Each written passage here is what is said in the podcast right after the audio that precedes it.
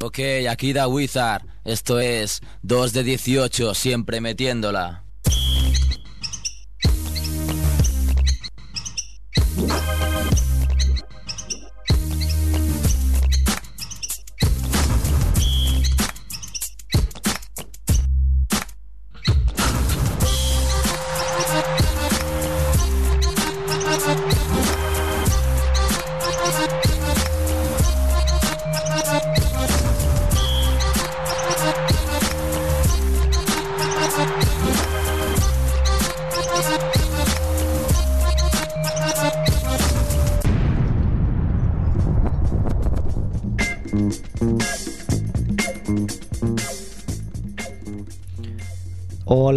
Bienvenidos. Eh, empieza un nuevo 2 de 18 Basket Radio, programa número 40.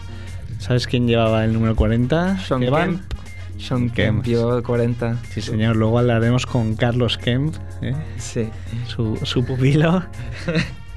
Estamos emitiendo desde Radio Ciudad Bella. Albert Balbastre está en la parte técnica y aquí with me, Kevin Costello, con el que ya acabamos de hablar. Yo mismo que soy Sergio Calvo. Y nada, antes de empezar y para que no me mate Andrés, al que le mandamos un saludo, decir que ya podéis sincronizar vuestro iPod para descargar el programa desde iTunes. Y nada, que en la web de 2 de 18, 2de18.com, hay un link para, para poder hacerlo. Eh, y nada, vamos, ahora sí que vamos a empezar, a ver si encuentro aquí. Nuestro invitado de hoy es un distinguido periodista malagueño. Ha dedicado mucho tiempo y esfuerzos en favor del baloncesto y el baloncesto se ha devuelto en forma de un Quijote de plata de la Fundación Ferrandiz, un escudo de oro del ACB y sobre todo de infinidad de amigos. Estamos hablando de don Paco Rengel. Hola Paco, Hola, buenas noches. ¿cómo estás? Bien, ¿y vosotros? Muy bien. Muy bien. Estupendo, me alegro. ¿Cómo está ya en casita, tranquilo? Sí, he visto, he visto ya dos pases de Pepe Sánchez que hacía tiempo que no los veía. digo, hombre, qué bien. Qué Pepe- alegría me ha dado, de verdad. Porque es que en eso es un monstruo, ha sido un monstruo siempre. Pepe Sánchez cuando juega, cuando juega muy bien, juega muy bien. Sí, sí, Eso ya, de vez en cuando un- algún partidillo que no tanto. claro, pero no, bastante, ¿eh? porque a mí me hace, me hace mucha gracia eso. Si es que no defiende. ¿Pero qué quiere que defienda encima? si es un monstruo. ¿Qué quiere que defienda? Si, si defendiera no estaba en España, estaba en la NBA. Por eso salió de la NBA. Era muy, muy, muy genio, ¿eh? Pepe, Muy Pepe Sánchez. Muy genio, muy genio, sí. sí. Bueno, eh, te hemos presentado mencionando dos galardones de los que me consta que estás muy orgulloso. El Quijote de Plata y el Escudo de Oro de la CB. Pues sí, la verdad es que es un gran orgullo, ¿no? Que sin haber llegado a la edad de jubilación te den galardones y eso, ¿no? Eh, para mí el Quijote de Plata eh, es algo extraordinario, ¿no? Porque yo a Pedro Ferrandi fue como muchos de mi generación al primer entrenador que veíamos en una pantalla de televisión blanco y negro con un Madrid que, que ganaba casi todo y si no ganaba pues nos llevábamos unos, unos malos ratos con el Moscú Un disgustazo, ¿no? o con el Maccabi con el Indy de Varese y tal, y que pasado un par de decenios o tres eh, tengan la oportunidad de conocer a Pedro, que mm, me encuentro muy orgulloso de ser su amigo, eh, lo considero un gran amigo. Eh, y que encima él te distinga con, con, bueno, pues para mí Pedro que ha ganado cuatro Copas de Europa si no recuerdo mal y que ha sido y que es un mito del baloncesto español a sus Sí, desde luego. a sus 80 años eh, que el tío el tío que bien se cuida oye Sí, Yo sí, sí. ha trabajado poco el caso es que está estupendo no pues el hecho ese de que, de que un mito de- del baloncesto español pues te, te condecore con la máxima distinción de lo más importante que ha hecho él porque yo yo evalúo lo que es ganar cuatro copas de Europa que tiene que ser una cosa tremendamente difícil pero es que Pedro Ferrandi lo que ha montado mm, después de después de años eh, apartado del baloncesto es digno de admiración es decir el que no haya estado en la Fundación Ferrandi no se puede ni imaginar lo que hay allí. Yo mm, voy habitualmente cada vez que voy a Madrid voy a ver si hay algo nuevo pero lo que ha hecho ese hombre eh, y a lo mejor por un un poco de, de eh, egolatría, ¿no? Que, que, que, él tiene y presume de ella y que además... Sí, pero a mí, a mí me parece muy bien, ¿no? Que no, no tenga quizá una falsa humildad. Él, no, no. Él... To, supongo que todos lo consideramos un genio y, y, él también se lo considera a sí, mismo sí, y, a, y, a, mí me parece genial. Sí, ahora después, si queréis, os cuento cómo lo conocí, si no lo habéis leído. sí, sí, que, que, fue, es que fue genial. Lo, lo, lo, hemos leído, pero cuenta, cuéntanoslo. Bueno, eh, eh, termino lo que quería decir sí, antes. Sí, que por para favor. mí es mucho más importante lo que ha hecho Pedro en la Fundación Ferrandi que toda su trayectoria deportiva, que como todo el mundo sabe son 12 de las 13 ligas disputadas, no sé cuántas copas eh, del Generalísimo entonces y tal y cual, eh, y cuatro copas de Europa, ¿no? Es decir, con eso, con, eh, con ese, con esa trayectoria, con ese currículum, pues para mí eso casi es anecdótico, anecdótico porque este señor se dedicó a jugar al golf unos años, se retiró con 45 años porque dijo que le salían los títulos por la oreja. ya se aburría de ganar. Y entonces, eh, cuando estuvo dos o tres años por, dando vueltas al mundo y jugando al golf, se volvió, se fue a un campo baloncesto y se dio cuenta de que casi nadie lo conocía. Y dice, esto no puede ser, aquí hay que hacer algo. Y se le ocurrió hacer la fundación Pedro Fernández, claro, cualquiera se hubiera puesto Ilustrísimo Ayuntamiento de Alcobendas. No, no, esto se llama Pedro Fernández, que soy yo. entonces, y entonces lo que ha hecho, eh, y eso empezó a hacerlo con 60 años. Sí, sí. Yo hace poco que he tenido que cambiar de dinámica eh, laboral y tal, me, ha, me he acordado mucho de eso. Digo, es que yo tengo 48, pero es que Pedro empezó la fundación con 60. Bueno, ¿qué pasa? Pues, estoy hecho un chaval. ¿no? Sí, desde luego. Sí. Bueno, pues a Pedro lo conocí yo, verás. Eh, me llamaron aquí en Málaga, que no sé. Empezaba Pepe Saez eh, las etapas de las metas volantes para llegar a la presidencia de la Federación Española. Estaba casi sprintando, ¿no? Eso, todavía sí, pero estaba comarcadillo, ¿no? Estaba de presidente de la Federación Andaluza. Y entonces organizó aquí una charla de entrenadores. Yo recuerdo que estaba Wayne Bravender, estaba Javier Imbroda, tal, y a mí me cogieron allí un poco de speaker, ¿no? de, de moderador que se llama. Y estábamos en el salón de espejo del ayuntamiento, era una cosa que estaba bien montada. Total que esto, estamos allí sentados y cuando ya está empezada la charla llega Pedro Fernández. Y claro, lo conocíamos todos, ¿no? Éramos gente del baloncesto, se sienta allí de oyente entonces nada, yo allí, joder, Pedro Fernández tal, no sé cuánto, total, que termina aquello y claro, Pepe Saez le apareció de improviso allí Pedro Ferrandi, que no tenía ni fundación ni nada todavía. Era, o si tenía, estaba muy incipiente, porque yo creo que fue en el año 94. Y entonces le, le dice Pedro tal, mira, don Pedro, verá usted que, que, ahora tenemos una cena y tal, hay un restaurante, tal, total que nos vamos a la cena, estamos allí, éramos 15 o 20, los organizadores, los ponentes, los que intervenimos y a los postres yo en mi vida había escuchado hablar a Pedro Ferrandi, eh, así eh, tan de cerca, ¿no? Y a los postres veo que Pedro Ferrandi empieza a hablar. Y todo el mundo muy atento, claro. Hasta los camareros, ¿no? Se paran. Y, y, entonces dice, tal, con mucha solemnidad y tal, dice, a mí lo que me parece mentira es que yo, Pedro Fernández, un mito del baloncesto, haya tenido que venir aquí a Málaga pagándose el billete y pagándose el hotel y las comidas. Que yo, un genio de mi magnitud y tal y cual, mira, a Pepe Sáez se le iba, se le iba un color y le venía otro. Yo, yo, eh, yo estaba allí calladito y muy serio tal y cual, pero por dentro estaba descojonándome, porque digo, ole los huevos del colega este". porque es que es tremendo, tal y cual. Total, que allí al final nos saludamos, tal y cual, montó allí su, su show, y nos saludamos y adiós, muy buena, hasta luego. Y a las dos semanas o tres semanas fue la Final Four de Tel Aviv, la que ganó la Peña. Sí. Y entonces eh, llego yo el primer día, tal y cual, y el segundo día nos saludamos allí, hombre, don Pedro, ¿qué tal? ¿Está bien, bien. Y el segundo día llegó al pabellón y me dice, Paco, no había móviles todavía, ¿eh? dice, Paco, tu teléfono es el que pone, el que está en el rincón de ahí, a pie de parqué, digo, sí en el rincón y que pone grupo correo diario sur digo sí efectivamente ese Pedro dice pues tengo que decirte que lo he utilizado para hacer una llamada rápida y urgente y entonces me quedo callado un segundo callado y le digo no te preocupes Pedro para mí es un honor que un mito toque mi teléfono entonces claro yo no lo conocía Digo, me pega dos guantazos o, amigos para siempre. Y efectivamente fue lo segundo, ¿no? Se rió también. Y, la verdad es que, bueno, y después tenemos de charlas, de conversaciones del año. El verano pasado me lo llevé a ver a José Tomás, a José Tomás, que, que ahí casi mucha gente eh, pondrá los cuernos y tocarán madera, ¿no? Con lo de los toros y eso.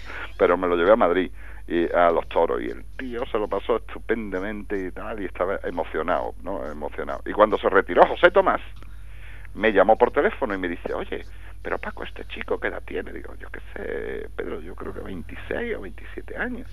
Dice, ¿y, ¿y cómo se retira ahora? Digo, pero Pedro, los mitos se pueden retirar cuando quieras. y dice, la verdad es que sí. He, sido un gilipollas al preguntarte eso. Mira, eh, Paco, tenemos un, amigo común, un maño, Jorge Albericio. Eh, y, bueno, tú, tú, estás diciendo que, que, bueno, has hecho amigos en el baloncesto. Y él me ha dicho que cuando coincidisteis en la, en la Copa del Rey de Zaragoza, él eh, se quedó alucinado de ver la cantidad de, amigos y, del cariño que tenía todo el mundo. Sí, la verdad es que sí, la verdad es que fui en un momento difícil, fui en un momento difícil, que bueno, que eso ayuda también, ¿no? Porque si vas en condiciones normales saludas y tal, ¿no? Pero yo me presenté en la final con permiso laboral y con permiso médico, ¿no? Porque atravesaba atravesaba por una depresión, llevaba de baja una semana o dos semanas y la verdad es que que estaba mal, pero el Unicaja empezó a ganar partido y casi me puse bien, ¿no? Y entonces llamé, al médico, digo, oye, que me tengo que... El sábado que le había ganado al Madrid, digo, oye, eran las 10 de la noche, digo, oye, que, que yo me tengo que ir mañana a Zaragoza, que yo, para un título que va a ganar Unicaja, para un título que va a ganar su historia, a ver si van a decir que la culpa la tenía yo de que no ganara nada, yo estoy allí. Y entonces, bueno, pues me fui para allá y la verdad es que son muchos años yendo yendo a todo este tipo de, torneos y tal, y son muchos compañeros que al, final somos pocos, ¿no? Eh, en el mundo del baloncesto, que hemos estado en casi todos sitios y hemos coincidido tanto, y claro, si falta uno se nota, ¿no? Y si eres un poquito gordito y andaluz encima, no eres de Barcelona ni de Madrid, pues entonces destacas un poquito más, ¿no? Y la verdad es que sí, la verdad es que yo me llevé una alegría allí también porque conocí a Jorge, y me parece un tipo entrañable, chaval además encantador, cariñosísimo, estuvo cariñosísimo conmigo también y, y el tío escribe escribe fenomenal. Es decir, yo es de los, de los artículos estos que tienes, llegas por la noche destrozado de 12 horas con el ordenador, dice ahora Vázquez Confidencial. Bueno, ¿qué meto? Ay, no, este no, que hay que corregirlo, que hay que leerlo y yo no estoy ya pata. Ay, tengo uno aquí de Jorge, lo metes del tirón y punto, ¿me entiendes? Porque sabes que está bien, ¿no?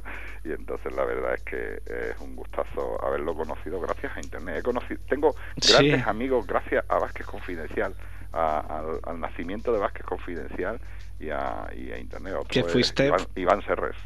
por ejemplo, fuiste uno de los pioneros en hacer en 2001. Eh, decir también que Jorge, además de escribir, dibuja increíblemente. Hombre, ahora mismo tengo yo una caricatura suya. En el Facebook, eh, Que, eres uno de los reyes del Facebook.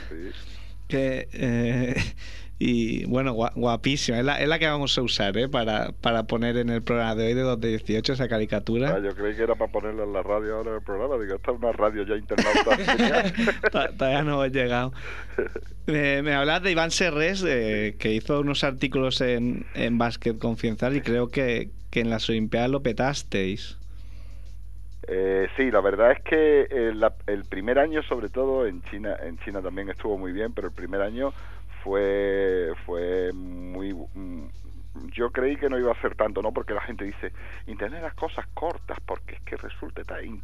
Y, Iván escribe, Iván escribe, escribe muy bien, pero es que además no tiene capacidad de resumen. Yo creo, yo creo que cuando, como es más de, televisión y tiene que hacer en 30 segundos una noticia y tal y cual, pues cuando lo dejan libre, pues el tío empieza a escribir, te mandaba 12 folios. Digo, bueno, pero esto quién se lo va a tragar. Y empezaron la gente a...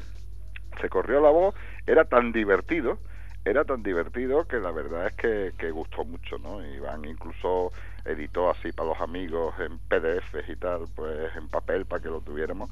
Y la verdad es que se puede leer en cualquier momento. Iván un tipo súper ocurrente y que, que le saca le saca una, una comedia de estas que, que triunfan en televisión española a cualquier, a cualquier desayuno. vaya. Bueno, además de Iván, tienes bueno, infinidad de, de amigos que han colaborado en tu, en tu web, sobre todo con historias muy humanas o, o- o con anécdotas con mucha guasa. Sí. Mm, cuenta, cuéntanos alguna. Vamos a ver, te cuento. Primero te cuento la dificultad que entraña que la gente cuente vivencias. es complicado. No lo entiendo. Y fíjate que yo le doy toda, toda la facilidad. Tú no te preocupes que si no escribes bien, yo te lo, te lo arreglo. Y parece que escribes bien, ¿no?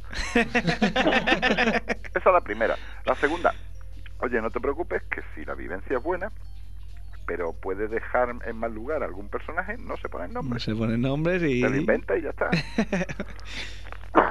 Vaya, hombre. Total, Eso, que, que- que a pesar de eso, pues a la gente le cuesta trabajo contar lo que le ha pasado. Y esa es la filosofía de Vázquez Confidencial. Es decir, al final hay mucha opinión, hay mucha, mucha, eh, mucho periodista metido por ahí, anda suelto, y entonces, claro, tienen que, tienen que coger y, y- y opinar el momento, ¿no? Pero, perdonadme, hombre, Está constipado, Paco. pero pero le cuesta trabajo a la gente contar eso porque piensan que no les va a gustar a los demás. Y yo creo que sí yo creo que la filosofía de Vázquez Confidencial era esa y para mí eh, la filosofía la marca mi idea es la historia de Joaquín Ruiz Lorente, es decir, que es una de las primeras que se publica en Vázquez Confidencial, Mm. que cada vez que, que me acuerdo pues la pongo en portada. La de Corbalán penetra que te dejo. Creo que es, creo que es una, una historia, bueno, Corbalán se acuerda perfectamente, claro. Y, y creo que es la historia que, que, que resume la, lo que es la filosofía exacta de Vázquez Lo que Confidencial. tú querías con Vázquez Confidencial. ¿Perdona? Sí, sí, no pasa nada. Está- Te tienes que, que abrigar, ¿eh? Eh, ¿Qué? Que en No, la yo re- creo que es que mm, me he fumado hoy menos de un paquete de tabaco. me queda uno para terminar el tabaco. Va a ser eso El- entonces. El, paquete. Yo, yo me reí mucho con una de, de Anthony Daimiel en la que explica una situación surrealista que se encuentran en París a, a jugadores de los Bulls con, con Marichalar que se cruza por ahí, una, una Sí, algo historia. de eso había, sí, sí, por la plaza de Vendôme. Sí, de una serie de personajes que parecía una comedia de enredo también. Sí, sí. Oye, háblanos un poco de, de Imálaga, que creo que está muy, muy ilusionado con este proyecto. bueno, aparte de la tos que me provoca y más y Málaga, eh, vamos a ver, esto es un proyecto mm, ambicioso, es una aventura de tres periodistas metidos a empresarios en, el, la que tenemos depositadas grandes ilusiones, ¿no? Eh, es una sociedad limitada que hemos constituido con, con amigos que nos han ayudado para el comienzo y tal, y hemos empezado la verdad es que con un gran recibimiento porque tuvimos una fiesta de presentación y estaban allí todas las autoridades y había gente de distintos sectores que, que la verdad es que mm, estamos muy contentos de cómo hemos empezado. ¿no? Hmm. Eh, queremos hacer periodismo en Internet, creo que tiene sus ventajas, eh, sus ventajas, pero también tiene sus inconvenientes. Entonces, cuando tú no montas eh, un, un circo como este, con tres personas, tres becarios y una compañera que lleva publicidad, pues te faltan manos, pies y horas, ¿no? y de todo. Y, y la verdad es que a mí me encantaría. Mm, Yo he estado, como sabéis, he estado tres años en, en mi antiguo periódico, en Sur, Sí. eh, eh, esperando que mi, que mi abogado pleiteara con los abogados del periódico, eh, archivando fotos, ¿no? Entonces me resignaba a archivar fotos. Eh, seguramente si yo por mi edad hubiese llevado el círculo natural de la vida, que es que tienes hijos y que a esta edad pues deberían estar en la universidad, lo más normal es que yo me hubiera quedado archivando fotos, ganando mucho dinero por estar allí siete horas hasta los 65 años, ¿no? Mm. Pero mm, por las casualidades que ocurren en la vida, yo no tengo hijos, eh, lo tenía todo pagado, no le debía nada a nadie y entonces pues no estaba dispuesto a, a someterme a esa esclavitud, ¿no? Eh, a la esclavitud de un sueldo, ¿no? De un sueldo considerable para tener la vida asegurada y tal igual. Eh, me negué y por eso pleiteamos y entonces pues eh, eh dejé el periódico Sí. eh, después de ganarlo todos los tribunales y después de que pagaran lo que tuvieran que pagar, ¿no? Y, y entonces teníamos que tener una, una, una salida y entre otras cosas yo quería seguir ejerciendo la que ha sido mi profesión desde que tenía 20 años y, y todavía, es decir, esos tres años, no veo el rollo que te he metido aquí. Y- Luego lo cortamos y ya está, no pasa Vale, vale. Eso- esos tres años. Ah, que esto es grabado, entonces vale. entonces, esos tres años, más los meses que llevo aquí, que sí, que me escribo una crónica, que si me entero de algo lo escribo, que si me escribo un artículo de opinión, pero estoy, me ya el NIF de memoria, el NIF de la empresa, eh, la factura, no sé cuánto, que si llamas a fulanito a ver si meten publicidad, que si mandas un email por tal y cual. Es decir, que el 90% del tiempo lo tengo en la gestión un poco de la empresa, porque encima soy consejero delegado, y, y el 10% es para escribir. Estoy, de verdad, estoy loco porque, porque equilibremos ingresos y gastos, que nos va a costar unos mesecitos, un año, y en ese momento, aunque aunque haya que meter a un tío más o lo que sea y lo pago yo de mi bolsillo, yo sé, déjenme, déjenme a mí que esté todo el día pensando en el periódico y Por ver- dinero no será. ¿Eh? Por dinero no será, digo. ¿Por dinero? Pues sí, pues sí. Pues como que sí. Sí será. Como que sí va a ser por dinero. Bueno. Vaya, a- ahí en ese caso ya no sería por dinero. Es decir, si nosotros logramos equilibrar ingresos y gastos y sobra un poquito y tal, y hay que meter un tío de mil euros, oiga usted, yo saco de mis ahorros, de mis ahorros del Diario Sur y les doy los mil euros yo con tal de estar eh, las 12 o las 16 horas pensando en periodismo y pensando en hacer cosas que atraiga a la gente. Yo creo que hay un gran problema en el periodismo actual. Eh, Hmm. Siempre lo digo, estoy ya repetido, hay varios problemas. Uno es, yo salgo a mi barrio con el mundo debajo del brazo o con el país debajo del brazo y ya todos mis vecinos dicen, este es de este partido o de aquel. Me Hmm. parece que es lamentable que ocurra eso y es lamentable para los periodistas. Es decir, Ujú. que, que los periodistas, los pobrecitos, muchas veces no tienen nada que hacer porque son las empresas las que mandan y le dicen, usted escribe aquí esto. Pero es lo peor que le puede pasar al periodismo. Es decir, que cataloguen a alguien por el periódico que lleve debajo del brazo. Eso Sí, sí, es sí. lo primero. Y después lo segundo, y, y ya más tremendo, es la dependencia absoluta de los medios eh, con los poderes públicos y con, y con el dinero que salen de instituciones y tal para mantener esos imperios eh, empresariales, ¿no? Entonces, yo creo que hemos perdido mucho. A mí no, no me gusta el periodismo de mm, que estoy oyendo, que leo y tal y cual. De hecho, llevo tres o cuatro años que es difícil. Que, vaya, yo periódicos, papel no, no compro. Veo lo que escribe uno, lo que escribe otro, tal, intento seguir. Pero me merece muy poco crédito ahora mismo el periodismo español. ¿Qué quieres que te diga? Pues Paco, eh, muchísimo, deseamos muchísima suerte con, con el proyecto, de seguro que va bien. Ya, para acabar un- otra vez con el básquet, Sí. mira, tuvimos, eh, tú has visto a infinidad de, de cracks ahí en Málaga, has visto, habéis tenido a- durante años a, Rafa Ecina, que lo tuvimos aquí, Hombre, Ah, y luego habéis tenido a un, un jugador que hace poco estuvimos aquí entre todos, que no salía el nombre, un tío muy alto que había sido All-Star en la NBA. Marmán Namara. No. No, All-Star, un- vamos, que una torre gemela. Ah, sí, hombre. He, he dado una foto, anteayer di una foto en, Ah, ¿sí? en Vázquez Confidencial con Sabonis. Ralph Sampson. Ralph Sanson, qué pena ¿eh? que llegara tan... Ese chico estaba mal de la cabeza. ¿eh? no Sí, no solo de la rodilla. Eh, Sí, sí, sí, no, ese chico llegó aquí muy tocado, de verdad. ¿eh?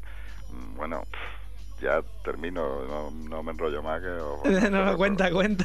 Bueno, no te puedes ni imaginar la que lié yo con Ralph Samson en el periódico, claro. Era cuando el periódico estaba solo en Málaga y tal y cual, el equipo iba mal, Ralph Samson, claro, joder, me hecho una torre gemela en Málaga, bueno, hasta las revistas de Madrid pidiéndome reportajes, yo pidiendo fotos, el tío del paso por, eh, por los vestíbulos del aeropuerto de Madrid antes de que llegara a Málaga, una, una locura. Total, liamos un follón y tal. Y, y, el pabellón de Ciudad Jardín se llenó para ver a Ralph Samson, claro. Llevamos 15 días diciendo que Ralph Samson que venía con, con, con Carmichael, que era su representante, que yo creo que más que representante era su vecino y jugaban allí en la de los niños. El caso, el caso es que eh, Martín Urbano saca un 5 inicial que no estaba él. No estaba él. Yeah. Y entonces a los 3 o 4 minutos, a los 5, sale Ralph Samson, ¿no? Y una expectación, imagínate, ¿no? Bueno, eh, el primer balón que recibe Ralph Samson en España está en la esquina a 5 metros del aro. Eh, eh, además estaba justo enfrente mía, por, por, el, por, la zona derecha del ataque del Caja Ronda. Hmm. Y recibe el balón y coge y sin obstáculo ni nada, porque era un tío con 2.20, ¿quién iba a ir a obstaculizarle? Tira y te lo juro, ¿eh? el balón dio en la parte superior, en el piquillo de arriba del tablero. Mira, la gente se quedó callada y yo me metí debajo de la mesa porque digo, es que bueno, ¿esto qué es? Entonces dice tú, ¿será resbalado? Claro, al que estaba al lado le dice, es que será resbalado. Pero claro, a ti si se te resbala la pelota va para afuera o para, o para dentro del campo, pero no al pico del tablero, al pico del tablero digo, esto es un foco que está malamente tío. Porque este tío era un monstruo, yo lo veía en el nuevo básquet, este tío que este tío no. Bueno, y al final resulta, bueno, la rodilla la tenía destrozada, le tenían que le sacaba el líquido cada partido, tal, tal, pero yo creo que sí fundamentalmente este no llegó aquí en un buen momento de psíquico, vaya, porque es que no se puede tirar ahí, es que ni yo tiro ahí, vaya. Yo, yo, yo, es que no llego. Al, fi al, al, final, ¿cuánto duró el pobre Ralph Samson en Málaga? Duró siete, ocho partidos, creo, y después el peor americano de la historia de la Liga ACB, con gran diferencia, que lo tenía el Unicaja el Caja Ronda lo tenía cedido en Melilla, era filial aquel año del Unicaja. Edward Amos. Edward Amos. Edward Amos, me, me, que no tenía mano, eso era, eso era un palo, eso era un palo. Pero un chico encantador, muy simpático y trabajador, ¿no? Bueno, como, con el como, como, yo, ¿no? Que no juega básquet. Exactamente. Sí, dice, es que si encima llega a ser mala gente, digo, mala gente es para matarlo, ¿vale? Bueno, pues con Edward Amos logró la permanencia el Caja Ronda eh, con Martín Urbano, que, que, dice que bueno que el mérito suyo fue salvar al equipo con Eddie Amos, claro. Eddie Amos no volvió a jugar en ningún sitio, ¿eh? es, que, es, que, era pero malo, ¿eh? Ni pero, con sus amigos. Pero malo, pero claro, como ya no quedaba... Mmm, no quedaba, es que las historias son así, como no quedaba nadie, pues tuvieron que, ni dinero, tuvieron que... Pues ¿Sabes ahora... a quién tenía fichado Unicaja antes de Ralph Samson? ¿A quién? A Telit Frank. Hombre. Que años después Bastante vino a Manresa. Sí, sí. ¿no? Pues si Telly Frank, que estaba el contrato firmado y no sé por qué le salió algo en la NBA tal y cual, rompieron. Si Telly Frank hubiera llegado, pues nada, un buen jugador, el equipo se salva tranquilamente, hace una buena temporada y no pasa nada. Pero entonces, como Pero- hubiera contado yo esta noche, Eso te entonces no estoy hablando de Ralph Samson. Oye, Paco, nos ha encantado poder hablar contigo. Muy bien, pues encantado y gracias al Facebook, creo, pero vaya, Sí. mi teléfono es muy público, ¿eh? Bueno, Paco, muchísima suerte con, con Imálaga. Muchas gracias. Y os seguimos leyendo en barqueconfidencia.com. Muchas gracias, un abrazo para todos, gracias. Venga, un abrazo. Venga, hasta luego y perdón por la tos. No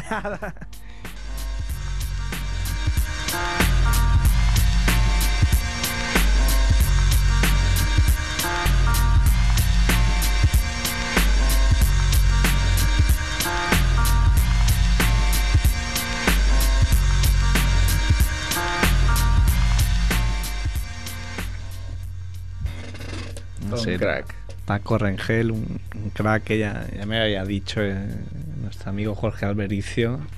Que es un crack y que tiene historias, historias. Historias mil, supongo, ¿no? Muchísimas. Se me ha olvidado decir que tiene un, un libro, a ver si lo encuentro. Claro, ahí con tantos papeles, Sergio, que no te... ¿Qué van? Me no quitado. ubicas. ¿Qué van? Devuelven el papel. sí, al igual. ¿Qué van? Eres un despiste, Sergio, y no, Ya, no intentas fingirlo y no te he robado nada. Ya está bien la broma, por favor. Bueno, antes de, antes de acabar el programa Que lo se- diré. Que se quede ahí, tiene un libro, ¿no? Y que Qué desastre. ya saldrá. Mira aquí, periodismo triples y tiros libres. Lo tenías enfrente tuyo, ¿eh? No No, quiero, tenía, si es un perro me no quiero muerde. hacer que te quede mal, pero delante de la nariz. Si es un perro me muerde. Bueno, lo hemos dicho antes que hoy vamos a tener hoy programa 40, número 40 Sean Kemp. Sean Pues vamos a hablar con Carlos Kemp. Yo creo que es Lo más cerca Una- que podemos llegar, ¿no? señor Kemp. ¿Qué tal? Buenas noches. Buenas noches. Pues nada, no sabía que era el programa 40, pero genial, ¿eh? Genial, es que todo, Genial. todo encaja como en el universo sideral. Sí, sí. Precisamente te iba a decir que todo encaja porque la última vez que hablamos habíamos quedado en que en mi próxima aparición, o sea, en esta, íbamos a hablar de mensajes en las zapatillas, ¿no? No me acuerdo ya, pero supongo que sí. Yo te lo, yo te lo recuerdo. No somos tan profesionales de cuando acaba el programa ya nos yo olvidamos. estoy seguro, yo estoy seguro que toda la audiencia se acuerda. Es más, estaban como pidiéndolo. ¿A dónde está? Ya Venga, Kemp, saluda. sé". Bueno, aquí estoy, aquí estoy. saluda. No, eso, es- eso, eso. Ah, no, es verdad, la última aparición fue esa. Con la que relataba mis peripecias con Jordan. Tus vivencias. Sí. Bueno, pues justo en este, en este espacio de tiempo que ha pasado entre aquello y esto, pues sabéis que han sancionado a un jugador de ACB por llevar un mensaje en las zapatillas. Mm. Un jugador de Unicaja, que no me acuerdo ahora el nombre, un extranjero, llevaba Gaza escrito en la zapatilla. Lo han Mm. sancionado, ¿no lo sabíais? Pues ya antes he dicho que sí, pero es que no. pero bueno, luego editamos también y esto se arregla. Sale perfecto siempre. Tú sabes que Pues- tardas una hora en grabar el programa y luego Andrés tarda siete en mezclarlo y en, Ah, en- vale, en quitar todo. Vale, y es donde ponen los tacos y todo esto, porque nosotros, esto es al revés que los programas normales. Los programas normales ponen pitidos cuando los tacos. Aquí no decimos tacos, Se lo pone luego pone, ¿no? Andrés, claro. ponelo Andrés para que parezca que somos aquí todos, todos enrollados. que somos Pero amigos, que, que somos amigos. no, ya, somos unos callejeros aquí, pero en realidad que... Bueno, pues, pues sí, pues han puesto una sanción por llevar casa escrito en la zapatilla y, y bueno, eso pues sirve para introducir el tema de hoy, que es mensajes en las zapatillas. Ni, ni, ni. Na, na, na, na. También, bueno, esto viene a cuento de que habíamos contado que lle- llevaron zapatillas Tracy McGrady y Kevin Garnett el- la noche electoral, Y Chris eh, Paul también. animando al voto, y Chris Paul simplemente llevaba una en la que ponía Obama escrito con, con Rotu Con Rotus. en la, en la, bueno, escrito por él o por, no sé si... O por gente de su entorno. o por gente de su entorno, si él no era capaz de... Yo creo que puso Obama con H y uno le quitó Rotu y le dijo, deja que te lo escribo yo. Con Timber lo tuvo que borrar ahí la H. Y entonces, nada, pues, Lebron también hace poco apareció con, unas, con una de sus Lebron 6, de sus flamantes Lebron 6 también escrito Obama en la puntera, pero es- yo la foto la he visto bastante más tarde, bastante después de, de esto del de que Obama fuese elegido. Creo que alrededor de las fechas antes de que de que jurara ¿no? el puesto y bueno pues el detalle poco original de LeBron no Ya ves Sí, ¿no? un poco- escrito que ya estaba como un poco ya Más visto que el te veo, ¿no? sí sí o sea ya para hacer eso mejor no lo haces ¿sabes? aparte que LeBron sí había salido a cantar con Jay-Z en un concierto eso pro Obama así que tampoco tenía por qué pues por qué repetir lo de las zapatillas pero bueno allá él allá él yo lo dejo ahí eh Ya, Ya. bueno, seguro que le está Lebron, Lebron que si quiere que ya nota. Cuando escuche tus críticas se va a quedar se va a quedar helado. Chafado. Bueno, yo, lo, yo lo siento. Yo ahí, mira, eso es, mi, eso es lo que digo yo y ahí queda. y ahí queda Y eso. entonces, entonces, bueno, eh, pues también, pues Jordan, la Jordan Brand, eh, pues que siempre anda muy espabilada, pues también le ha sacado, le sacó una versión a, a sus jugadores con una versión de una zapatilla más corrientucha, ¿no? No de las Jordan Air Jordan, sino una de las Jordan estas que llevan otros jugadores de la marca, que llevaron Mike Bibby, un compañero de Atlanta, en la que, eh, que la llevaron la noche antes de que jurara el cargo ¿Mm? y, y llevaba en la lengüeta escrito la, escrita la fecha. El detallazo de- de eso. Un brainstorming ahí, imagino. Sí, sí, sí, 200 tremendo. personas ahí pensando. ¿Y qué ponemos? La fecha. Ponemos, sí, ponemos. Luego llevaba así como un dibujo en la suela de... No eran barras estrellas, pero era como una versión moderna de barras estrellas, así como ondulaciones en colores de la bandera americana, tal. no, no, No, le debe haber sentado muy bien a, a Jordan que no haya ido Carmelo Anthony al All-Star. Pues no, la verdad es que tiene sentar como un verdadero tiro. Pero bueno, tiene gente ahí para que presenten las zapatillas, no te preocupes. eh. Mm. Y sobre todo con Ray Allen al, al frente, que ese, ese, es el que ese es el que mejor la suele llevar. ¿eh? Sea que Carmelo está muy bien, porque de cara al marketing está muy bien, pero la imagen, el que suele dar mejor imagen de los que llevan Jordans suele ser Ray Allen. ¿A qué, ¿A qué te refieres con mejor imagen? ¿De mejor comportamiento? Pues, o, no, ¿O que le quedan que- mejor? ¿O que.? Sí, aparte que suele ser que mejor las lleva, que mejor le quedan, eh, suele ser, no sé, le hacen... Bueno, a mí me gusta el negro y verde pues porque soy el Celtic, pero que Pensaba que, aparte... decir, que decir porque soy negro y verde. Todavía no. pero- Todavía no, pero bueno. Todo se andará. Eh, pero, pero el Rey Allen, aparte de eso, pues no sé, estéticamente y por, el- por su propio estilo, pues las lleva bastante bien y, y suelen calar. Y aparte es como un poquito como el un poco niño mimado dentro de pues, uno de los primeros que empezó a llevar, un primero de los importantes que empezó a llevar Jordans y siempre pues le tienen ahí muy muy bien visto, ¿no? La marca le pasan las zapatillas muy bien, aparte que las lleva bien, vamos. Pero pues esto y pues y Carmelo Carmelo también es otro que ha llevado también mensajes en las zapatillas eh, pero mensajes eh, que ya se los ya se los hacían Nike o sea ya se los metían Nike en las zapatillas no desde la primera zapatilla que llevó suya propia se llamaba Melo la Jordan Melo tenía todo tipo de chorradas en las que pues en, en un lado de la suela ponía el- la dirección del barrio donde él vivía no sé qué avenue tal eh, eh, luego en otro sitio ponía Billmore por Baltimore, todo tipo de, de cosas, ¿no? Tratando de buscar ahí hacer como mítico ya, ¿no? El, Sí, antes de, antes de empezar ya. claro, porque lo gracioso, o sea, lo gracioso, lo... lo, lo Lo llamativo. Lo... sí, lo llamativo, yo no sé, lo, lo que donde se ve el, el detalle, o sea, donde se ve esto de que ahora los mitos son más prefabricados otra cosa, es que las Jordan fueron las primeras zapatillas que empezaron, las Jordan que llevaba Jordan a ser Jordan, fueron las primeras zapatillas que empezaban a llevar detalles personalizados, porque antes pues se limitaban, yo que sé, pues las de Karen Abdul-Jabbar a lo mejor pues ponía la firma de Karen Abdul-Jabbar en la lengüeta y eso ya era la hostia. para- Las para de la Epi también, eh, que yo me acuerdo. las de Epi, las de Villacampa, pues llevaban una firma y aquello era ya el colmo de la personalización. Y había una de Jabbar, por ejemplo, que, lleva- que era Jabbar tirando el skyhook, era un dibujo en la lengüeta de Jabbar tirando el skyhook, y en, el- el- en la mano donde estaba con el gesto del skyhook, en vez de un balón, llevaba un lápiz. Y de ahí estaba la firma, salía la firma de él, y aquello era como... Lápiz de, de carpintero ahí, porque no ya en la oreja. No, el- creo que era el rotu de... de- De Chris Paul, de escribir Roto de- Obama. Chris Paul. y ponía a Karen Abdul-Jabbar con también con faltas, ¿no? No, pero y entonces cuando empezó cuando llegó Jordan empezaron a personalizar esas zapatillas, pero en una personalización incluso en esto era elegante Jordan, porque era una personalización que no era demasiado obvia, a pesar de que la zapatilla llevara el 23, llevaba su propia símbolo, había detalles en los que el, el gran diseñador de, de- toda la historia, Tinger Hatfield, eh, hablaba con Jordan y, y se inspiraba en detalles de la vida de Jordan para, para, para, para hacer las zapatillas pues, más personalizadas, más, más suyas. Entonces, A mí me parece todo esto muy.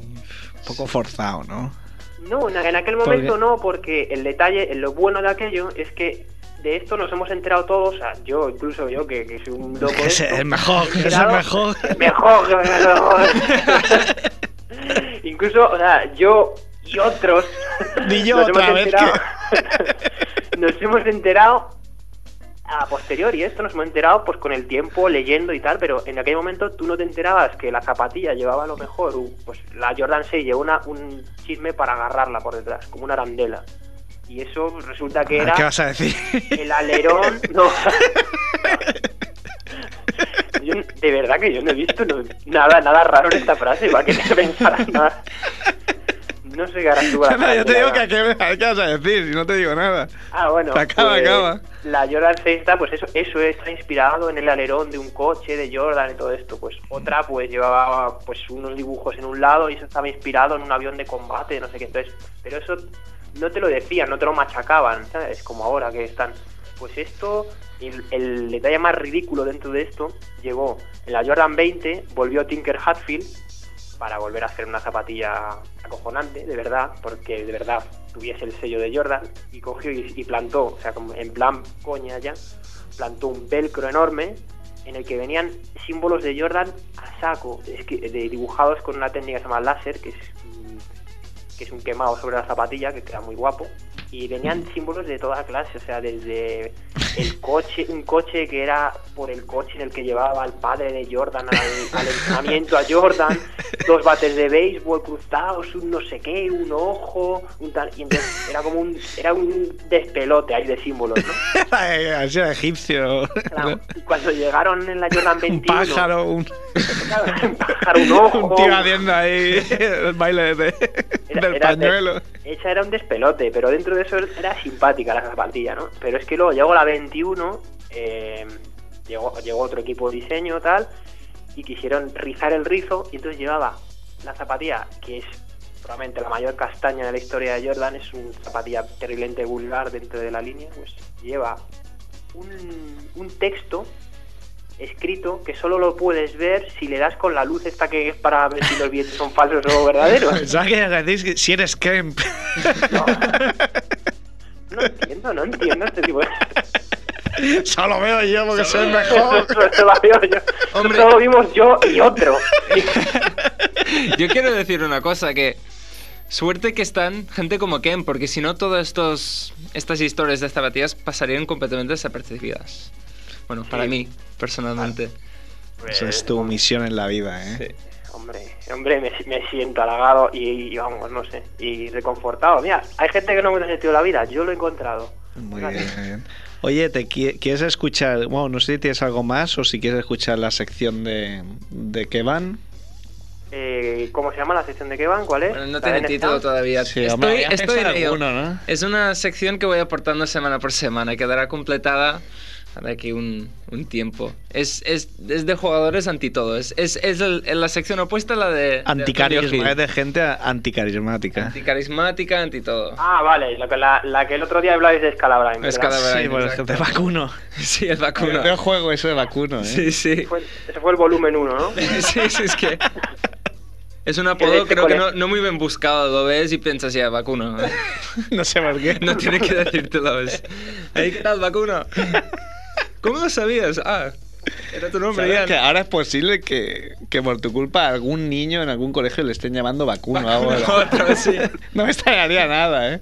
No, Eh, y co- ¿Qué te conociendo a pasa, los ¿qué te niños pasa como hoy, son- Sergio? Estás como el que el sentido de la vida. Estoy Hay buscándole. gente que sabe de que sabe de esto, ¿por qué? Luego, hay, no sé, un ambiente extraño hoy, ¿eh? Estoy extraño. Trascendental. Venga, ¿qué van? ¿Empiezas o no? Sí, sí, ahora, ahora cuando quieras. Ah, pues el jugador de hoy es, digamos, quizás el jugador estrella de esta sección, Bill Lambir. Madre mía.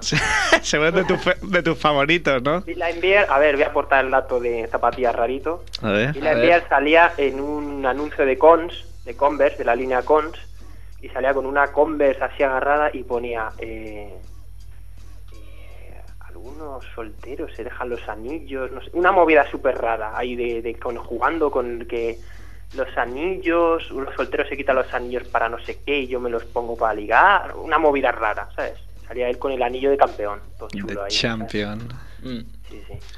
Que, bueno, hay, todo hay que decirlo, que uno de los requisitos de esta sección no la cumple Bill Lambir porque no era un jugador malo. No, No malo. era malo jugando. Era malo. de- Era mala de- de persona. malva- de, era mal- de malvado. De malvado. De maléfico. No había peor. Pero sí que empezó siendo un jugador malo. Digamos, él fue escogido en el puesto número 65 del draft en la tercera ronda. Jugó en la Universidad de Notre Dame, que no tiene una gran tradición baloncestística, y promedio es de 7 puntos y 6 rebotes. O sea que ni en la universidad llegó a destacar del por qué fue escogido en el draft. del todo, me, me sorprende porque con 7.6 rebotes drafteado por Cleveland, que lo enviaron al extranjero, jugó en Italia el, primer año antes de realmente empezar su carrera en NBA. Lo traspasan su segunda temporada en la NBA a los Detroit Pistons, que de repente explota con unos promedios muy dignos en toda su carrera. Sí, sí. Pero ha sido estar cuatro veces. Pero sí que no se le puede tachar de jugador digno. Es un jugador bastante anti todo. Seguramente, bueno, seguro el más odiado de la década de los 80. Más odiado, creo que no ha habido jugador en la historia de NBA más odiado que Bill Laimbeer. Seguramente Y, no. y más odiado no solo por los aficionados, sino más odiado abiertamente por los propios jugadores. Hasta unas declaraciones de Isaiah Thomas cuando era jugador de Detroit Pistons diciendo, si no fuera compañero mío, le odiaría. Sea, suerte que juega con nosotros porque el tío es más malvado que no puede, no puede consigo mismo. Si tus propios compañeros están diciendo es que le odiaría si no jugara conmigo, ya es, es fuerte. Y declaraciones abiertas, el jugador que más abiertamente profecía su odio que hacía Bill Laimbeer era Larry Bird. Larry Bird Eh, que podía se las ahí, tuvo, ¿eh? se las tuvo. Quizás el Hay momento... una, hay una jugada bastante chunga en la que se caen los dos al suelo y le mete ahí una entolace para la oreja, ¿no? En la Sí, sí, sí, sí. Pero que se la da bien, ¿eh? Sí. Las Con la imágenes mano más, abierta. más famosas. También otro que Larry Bird coge un balón de baloncesto, la jugada se ha parado, Larry Bird hace una finta de tiro, Bill Laimbeer se le cae encima. No es accidente porque le cae con los brazos encima, le aplastan toda la cara. Larry Bird se levanta, está empezando ahí la tangana, le calman, Larry Bird dice, vale, vale, estoy tranquilo. El árbitro le pasa el balón para los tiros libres, coge el balón y se lo tira a la cara de Bill Laimbeer. En toda la cara. Y se monta otra vez la tangana y les expulsan a los dos. Robert Parrish es otro jugador que le ha dado un puñetazo en Robert toda la Parrish cara. le dio un puñetazo en unos playoffs que lo tumbó y ni fue sancionado ni nada. No, no, no. Eso pasa ahora y le caen, yo qué sé, caen- ocho caen partidos. Ocho partidos mínimo.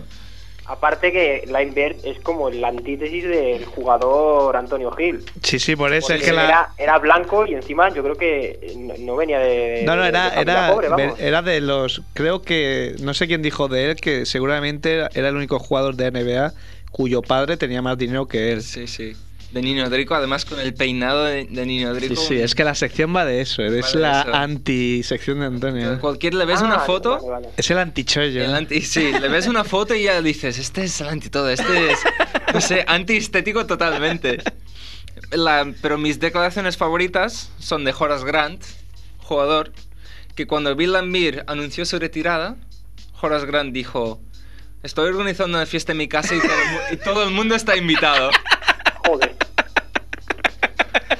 Realmente era una celebración el hecho de que este tío se iba a retirar, porque era realmente un- un peligro. Tú le haces una finta o, o- o si le pasabas en un contraataque no puedes estar seguro. Te hacía la traba, te podía coger. Ay, se nos ha ido. Si Ken. no has oído Kemp. Bueno, ya hablaremos con él. Sí. Gracias, Ya- ya Ken. volverá. Gracias, Ken, por tus sabias palabras. Sí, sí, sí. Bueno. Y que simplemente para redondear se puede decir que se podría hacer un equipo All-Star, los mejores jugadores de la historia casi, de gente que se han peleado abiertamente con Bill Laimbeer en la cancha a puñetazos. A ver, a ver, Larry. Bird, Robert Parrish, Charles Barkley, Brad Doherty, Michael Jordan. Equipazo. Y yo creo que la anécdota más simbólica de Bill Laimbeer es que años después de su retirada sacó un videojuego un videojuego Un como, el- videojuego como el Gañán que sacó uno. Pero o es que fíjate en el nombre. El videojuego se llamaba, 5.0. Vicentín. se llamaba Bill Laimbeer Combat Basketball. Basketball de combate. Era un juego en que no existían las faltas y tú podías coger lanzagranadas, hacer puñetazos a los jugadores. Eh, El juego se dedicaba en lesionar, en hacer daño a los jugadores del campo. Realmente un estilo de juego totalmente Bill Laimbeer. Increíble, increíble. Oye, Ken, que veo que has vuelto. Me alegro Sí, porque Me había caído ahí el Bill Laimbeer, yo creo que has desmayado ahí. tú. Eh, me alegro que hayas vuelto porque te tengo que preguntar, ya acabamos, si has hecho ya tu equipo de la Liga Fanática.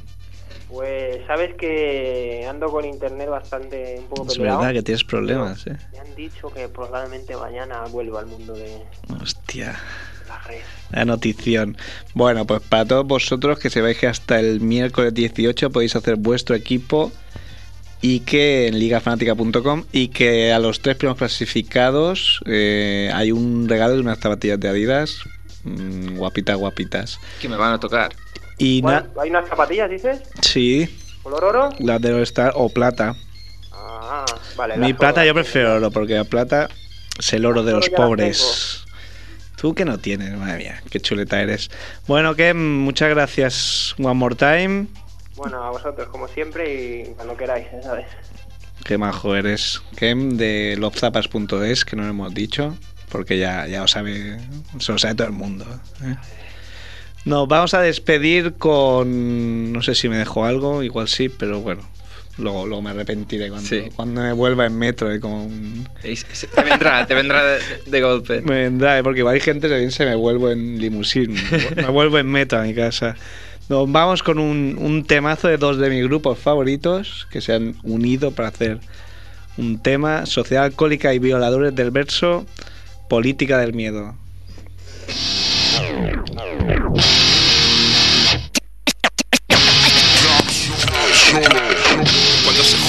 hambre. Y las ganas de comer. Esto es un tira y afloja. Oh. WSA. Dando brea. Política.